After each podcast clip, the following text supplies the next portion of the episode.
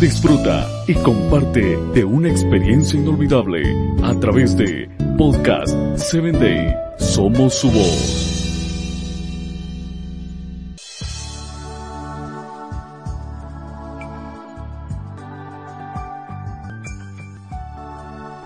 Nuevamente gracias por estar en Hombres de Valor. Quiero invitarte a que compartas con tus amigos, familiares y compañeros de trabajo y te conviertas en un hombre de valor. Hoy traigo para ti la historia de una mujer llamada Abisac. Primera de Reyes, capítulo 1, versículo 3, registra lo siguiente.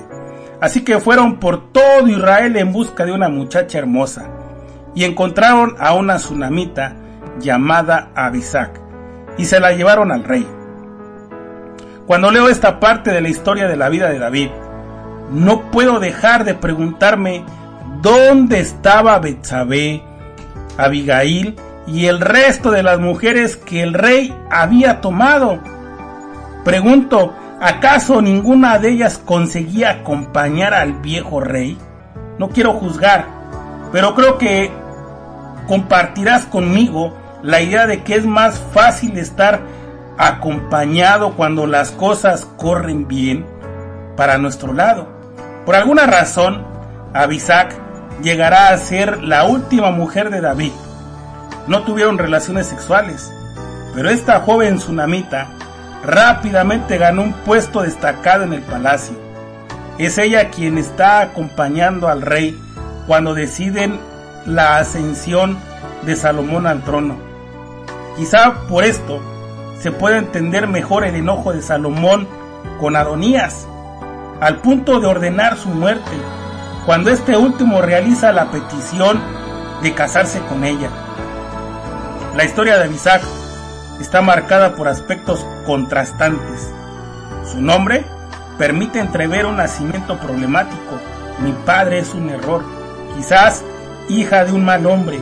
Abisac nace y crece en Sunem, el mismo espacio geográfico del que procede la amada y bella mujer del cantar de los cantares, donde se transforma a una joven hermosa.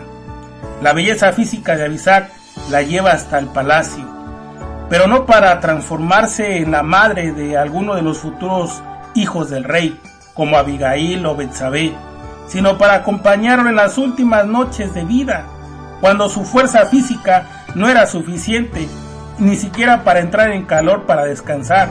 Abisac, a pesar de ser reconocida por su belleza, al igual que otras mujeres del rey, comparte la cama con David, pero al contrario de las otras, no tiene su amor.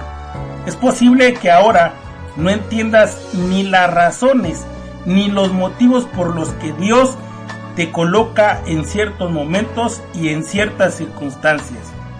Pero quiero invitarte a que tengas fe en que siempre será aquí o en la eternidad el mejor lugar para ti. Quiero invitarte también a que escuches mi próximo episodio.